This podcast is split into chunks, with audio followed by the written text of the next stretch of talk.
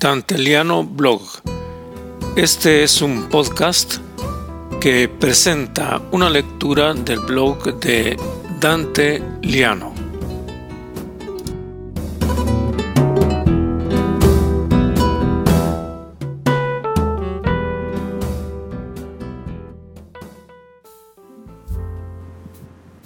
Soy Dante Liano y les presento el blog Centroamérica Cuenta.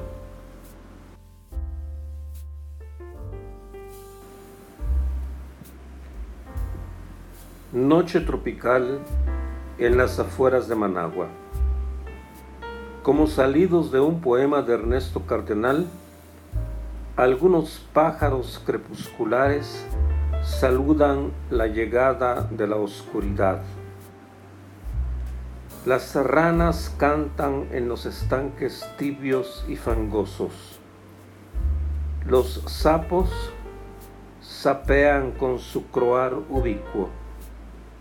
Su gemido sin gracia evoca los buches de los señores del altiplano.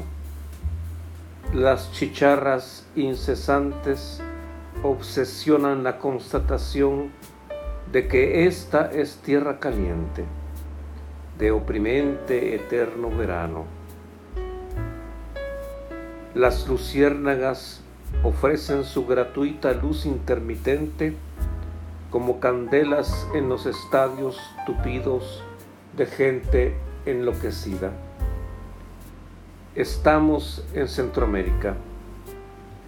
Por si a alguien se le hubiera olvidado, desde hace horas ocupan las tumbonas de la piscina una buena cantidad de marines, rubio pelo al rape, rubicundo rostro de niño malo y agresivo, cada quien con su botella de flor de caña y no la beben como si fuera agua, porque son reacios al agua, pero no al aguardiente que se les va en el galillo como si fuera un líquido que les apagara el incendio de las entrañas todavía marines en Nicaragua, no se habían largado para siempre. Nunca se han ido los marines. Están allí para recordarnos que estamos en algún lugar del trópico centroamericano, en donde no pueden faltar los cocos, las palmeras, el ron, el tabaco y los marines.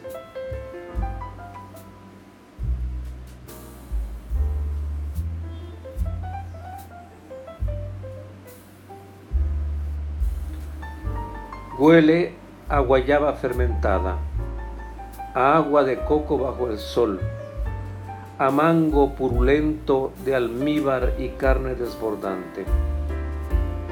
Los marines no piensan bañarse.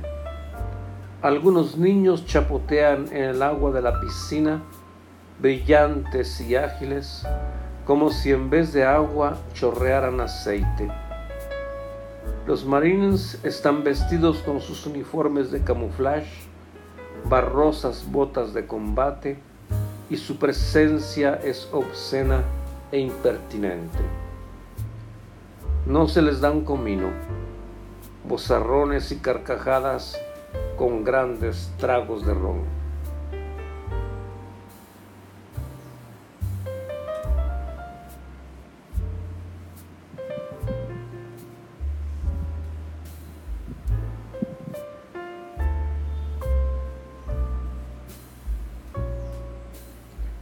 La noche oscura y cálida deja atrás un crepúsculo presuntuoso, rayones de colores y de luces.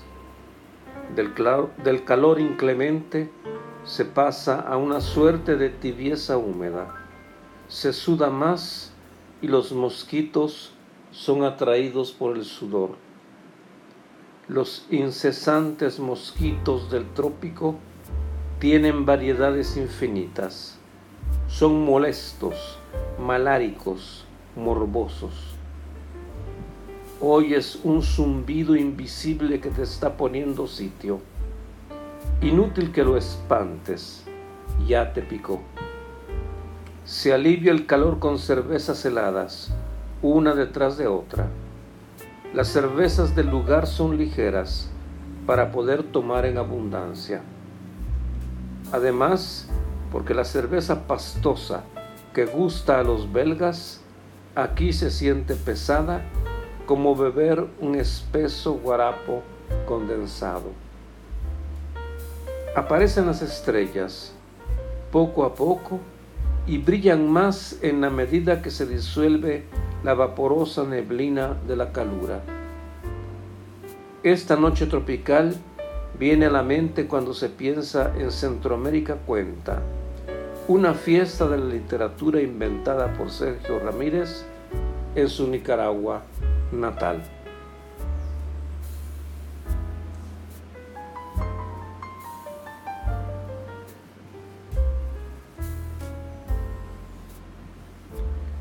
Se ha permitido el banal juego de palabras. Centroamérica nunca fue central en la literatura latinoamericana. No obstante haber dado grandes obras y escritores como el Popol Vuh, libro sagrado de los mayas, o al gran cronista soldado Bernal Díaz del Castillo, o a la palabra mayor de Rubén Darío, que le dio cara vuelta a la poesía y a la lengua española, o a Miguel Ángel Asturias, o a Ernesto Cardenal, para mencionar solo algunos.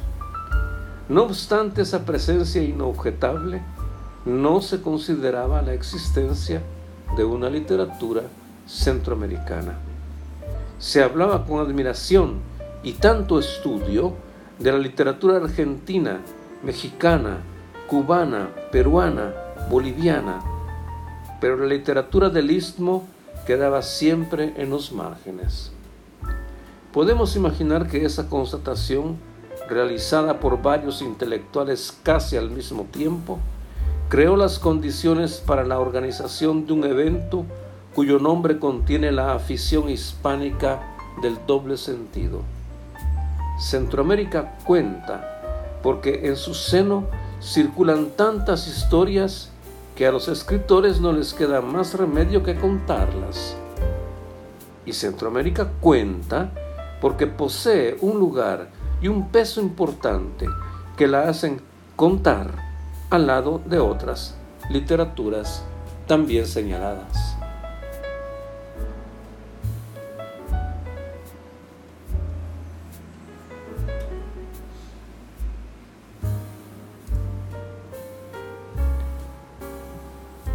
Al lado de iniciativas académicas bastante audaces, como la empresa de crear una historia de la literatura centroamericana, temática y en varios consistentes volúmenes, o a la publicación de las revistas Istmo y Centroamericana, el festival organizado por Sergio Ramírez ha logrado sacar de los márgenes a la literatura del Istmo y ponerla en diálogo con otras literaturas, a través de la presencia de escritores colombianos, españoles, venezolanos, argentinos, chilenos, mexicanos. En verdad, Centroamérica Cuenta no nació en Nicaragua, sino en la Feria Internacional del Libro de Guadalajara. Allí se celebró por primera vez una mesa redonda coordinada por Claudia Neira Bermúdez, alma y núcleo del engranaje de la máquina organizativa.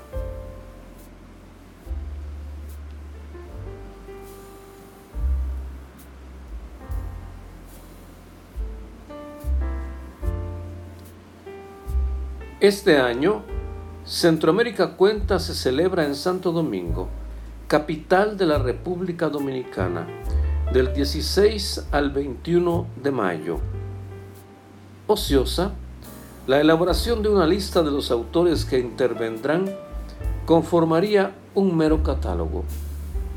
Mejor, mejor decir que se hablará de identidades y de resistencia, en una época en que el continente latinoamericano se vuelve a poner interesante, con propuestas de mundos, políticas y movimientos completamente nuevos.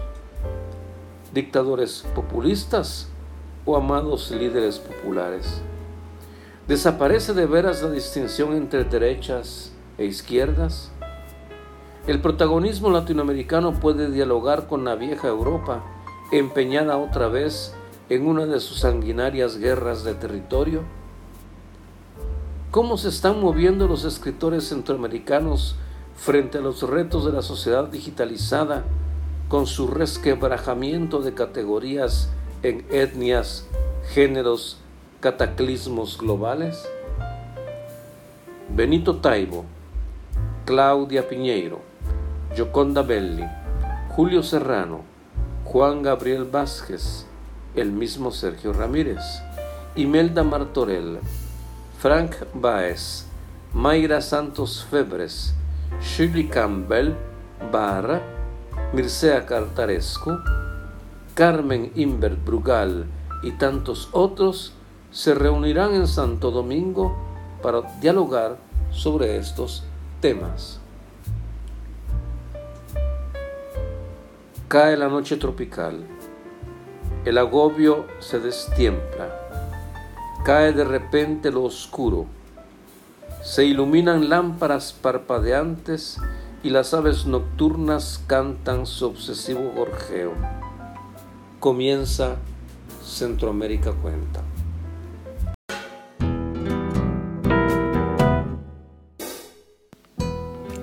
Han escuchado Dante Liano Blog, un podcast con la lectura del blog de Dante Liano en wordpress.com, con la asesoría técnica de Jean-Claude Fondet.